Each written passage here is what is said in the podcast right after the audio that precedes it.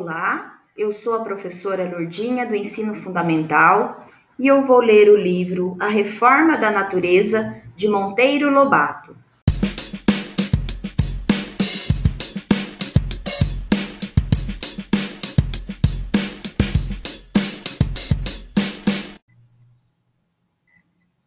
Capítulo 14 A Pulga Gigantesca Muitas semanas depois estava Dona Benta na varanda, quando chegou o correio com os jornais do dia.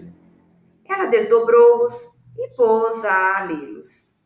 De repente, fez cara de interesse e disse a Narizinho: Uma coisa curiosa vem neste jornal, leia. A menina leu. Era uma notícia que dizia assim: Um caçador de juiz de fora anda a contar um caso que não é vero, é bene trovato Diz ele que esta semana, numa caçada de perdiz, num campo dos arredores da cidade, quando viu aparecer no céu uma coisa preta, a qual foi crescendo de vulto e por fim pousou a 100 metros do ponto em que ele se achava à espera da perdiz. Uma coisa preta e enorme, assim do tamanho de uma anta. Intrigado com aquilo, armou a espingarda e aproximou-se. Mas quando levou a espingarda ao ombro para atirar, a coisa deu um pulo e sumiu no céu. Diz que se trata de um animal esquisitíssimo, como jamais ele viu outro. Nem teve notícia por boca de alguém. Dava ideia de uma monstruosa pulga. Que poderá ser isso? indagou Dona Benta quando a menina concluiu a leitura. Bobagem, vovó, disse Narizinho. Essa gente dos jornais vive inventando mentiras. E a coisa ficou por ali. Dias depois, entretanto, os jornais repetiram a notícia mais ou menos em iguais termos, mas já com coisa em outro lugar. Fora visto em Catanduva, no estado do Paraná. Depois apareceu em Pilão, Arcado, na Bahia. E depois em Blumenau, no estado de Santa Catarina. E em Vassouras, estado do Rio. E sempre da mesma maneira. Descia do céu como desce uma bala de canhão, numa curva. Sentava-se em terra e de repente pulava de novo, desaparecendo no ar. A repetição do caso fez com que os homens da ciência se interessassem pelo assunto. O pavor nas cidades em que o monstro aparecia era enorme. Lendas se formavam as mais absurdas. Era opinião geral tratar-se de uma pulga gigantesca, porque não só a coisa tinha o jeito de uma pulga, como seu modo de pular era o de pulga. Pedrinho interessou-se vivamente pelo caso. Começou a colecionar as notícias e a compará-las. O absurdo, porém, era tamanho que ele chegou à conclusão de tratar-se de uma tremenda patifaria dos jornais do país e de fora, com o fim de criar um assunto que aumentasse a venda avulsa. Bobagem, disse ele. A mim é que nos engasopam estes trouxas. Estavam nesse ponto quando apareceu no sítio o Zé Candorra, um caboclo feio que morava nas vizinhanças. Que há, Candorra? Perguntou Dona Benta ao recebê-lo na varanda. O que há, Dona Benta? É que vou mudar-me desta zona e vim oferecer meu sítio. A terrinha é boa para mandioca e milho. A senhora faz um negocião. Dou quase. Mas por que, meu caro, quer mudar-se de uma terra onde morou toda a vida? O caboclo inventou um pretexto qualquer. Dona Benta, porém, que era psicóloga, viu que ele estava mentindo e disse: Conte a verdade, Candorra. Estou lendo nos seus olhos que a razão não é nada disso que a sua boca está dizendo. Fale a verdade, porque eu compro seu sítio de qualquer jeito, seja lá qual for a causa da sua mudança. O caboclo, o caboclo desmoralizado, resolveu dizer tudo. Não vê que de uns tempos para cá eu ando meio assustado? Outro dia entrei no mato para colher umas brejaúvas e de repente, que é que a senhora imagina que eu vi? Hum, vi, dona Benta, uma formiga do tamanho de um tatu. Não se, não se ria, não, dona Benta. Minha mulher também se riu quando eu contei a história. Mas para castigo, também topou com outra formiga daquela casta.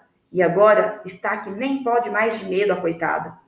Até já se mudou com as crianças para a casa do compadre Isidoro lá na água fria. Não pode ser, Candorra, disse Dona Benta. As formigas são animaizinhos velhíssimos, de milhões de anos, e não consta que até agora aparecesse nenhuma maior que o Içá. Nem na África, que é terra dos bichos grandes, há formigas do tamanho de tatus.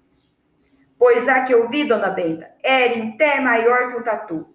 E que minha mulher viu, diz ela, tinha o porte de uma capivara. dona Benta riu-se. Vocês estão sendo vítimas de alguma alucinação, meu caro. Como podem ver coisas que não existem, que nunca existiram? Absurdo! Dona Benta, disse o caboclo, eu não quero que a senhora acredite em nada, só quero que compre minhas terras, porque por aqui eu não fico nem mais um dia. Tô desconjurado. Pedrinho, Narizinho e Emília estavam presentes e muito interessados na conversa. Isso é das tais coisas que só vendo. Interveio Pedrinho. Leve-me lá onde você, lá onde está o formigão, amigo Candorra. Quero ver para crer. Também vou, disse Narizinho. Também sou como São Tomé. E você, Emília? Emília respondeu que não, que tinha qualquer coisa a fazer no pomar, mas ficou com um ar esquisito, ressabiada. E assim que Pedrinho e a menina saíram com Candorra, correu ao laboratório. Visconde, disse ela, o Candorra apareceu com a história de uma formiga do tamanho de um tatu, e a mulher dele viu outra ainda maior, assim do tamanho de uma capivara. Estou com medo que sejam as formigas que nós operamos e fugiram do cercadinho. Há de ser, disse o Visconde, sem tirar o olho do microscópio. Nós fizemos tremendos enxertos de pituitara, e se as formigas não morreram, podem muito bem estar do tamanho de tatus e até maiores. E como é agora? perguntou Emília assustado. Agora é isso mesmo, respondeu o Visconde. Elas andarão aí pelo mundo a assustar os ignorantes e, por fim, se extinguirão, porque não podem reproduzir-se. Oh, se reproduzissem, seria um enorme transtorno para as gentes. Imagine milhões e milhões de formigas do tamanho de tatus espalhadas por todas as terras.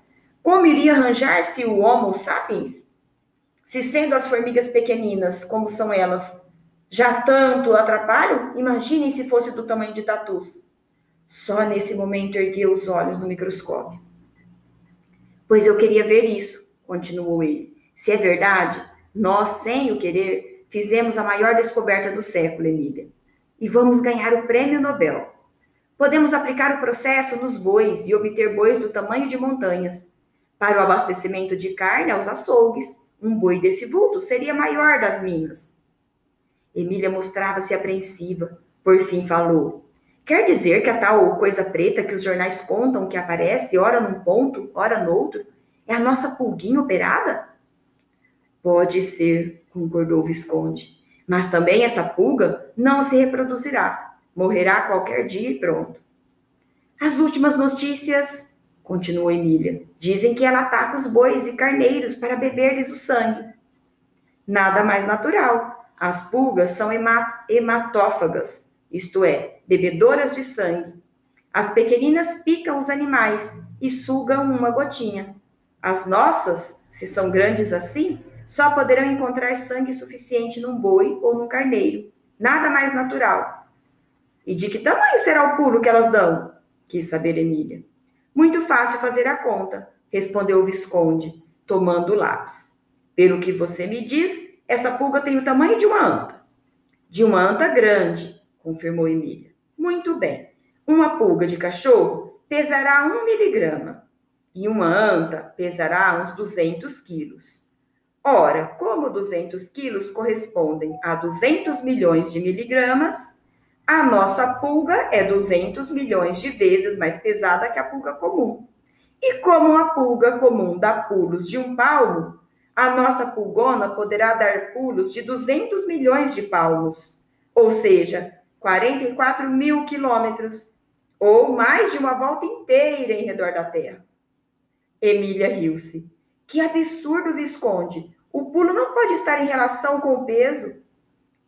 Por muito favor, estará em relação com o tamanho. Nesse caso, disse o Visconde, temos de fazer outra conta. A pulga comum tem 2 milímetros de comprimento. A anta grande terá 2 metros, ou seja, 2 mil milímetros. Logo, a anta é mil vezes maior do que a pulga comum. E como a nossa tem o tamanho de uma anta, pulará mil vezes mais do que a pulga comum. Pulará, portanto, mil palmos, ou seja, 220 metros. Bem, isso já está mais razoável, disse Emília, concordando com a segunda matemática do Visconde, e pôs-se a refletir.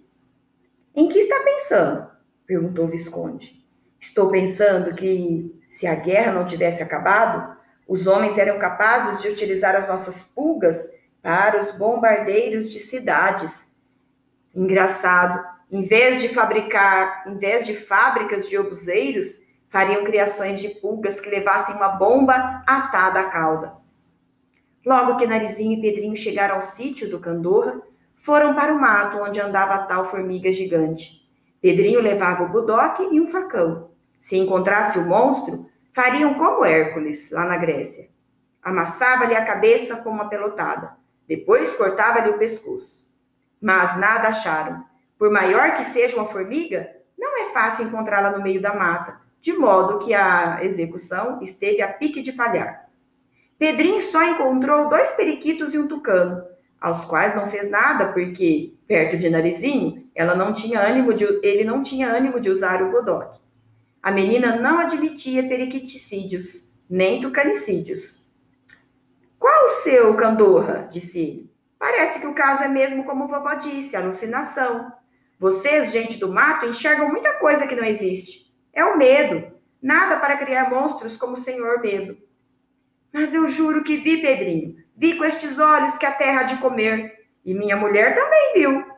Então, se não fosse verdade, tinha ela fugido com as crianças para a casa do compadre Isidório, que é uma bisca? Está bem. Se você jura é outra coisa. Tem de acreditar. Mas é uma pena que essa formiga só aparece para você e sua mulher. Nem bem acabou de dizer isso e uma frialdade de sorvete lhe correu pela espinha. Qualquer coisa estava se mexendo na moita próxima. Psiu. Pedrinho aproximou-se de pé ante pé, com o bodoque apontado. Foi chegando, chegando, e de repente, uma coisa enorme saltou da moita e sumiu no ar. Pedrinho ficou com, com o coração aos pinotes. Voltou correndo para perto da menina e do caboclo. Que susto! Pude ver bem. Não era formiga gigante, não, mas um grilo assim do tamanho do rabicó. Eu podia ter atirado, mas minha mão tremeu na hora. Um grilão verde. Assim que me percebeu, armou o pulo e sumiu no céu. Narizinho estava impressionadíssima. Eu também vi, disse ela. E se é assim, a história da formiga monstro pode ser verdadeira. E também a história daquela coisa preta que pula. O Candor e os jornais estão certos.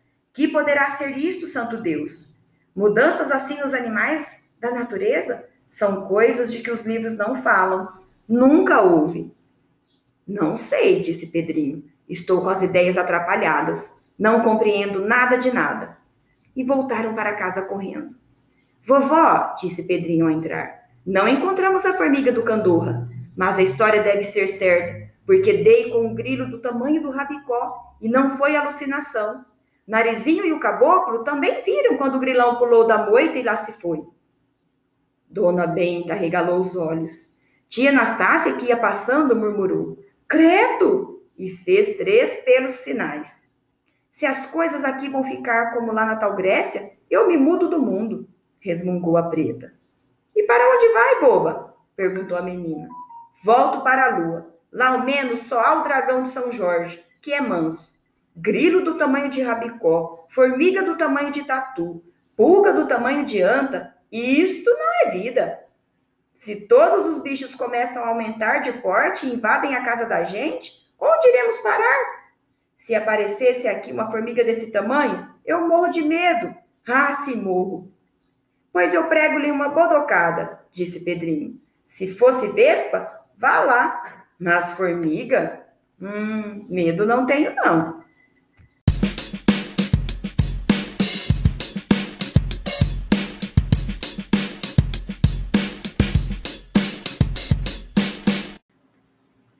Acompanhe essa leitura nos próximos episódios.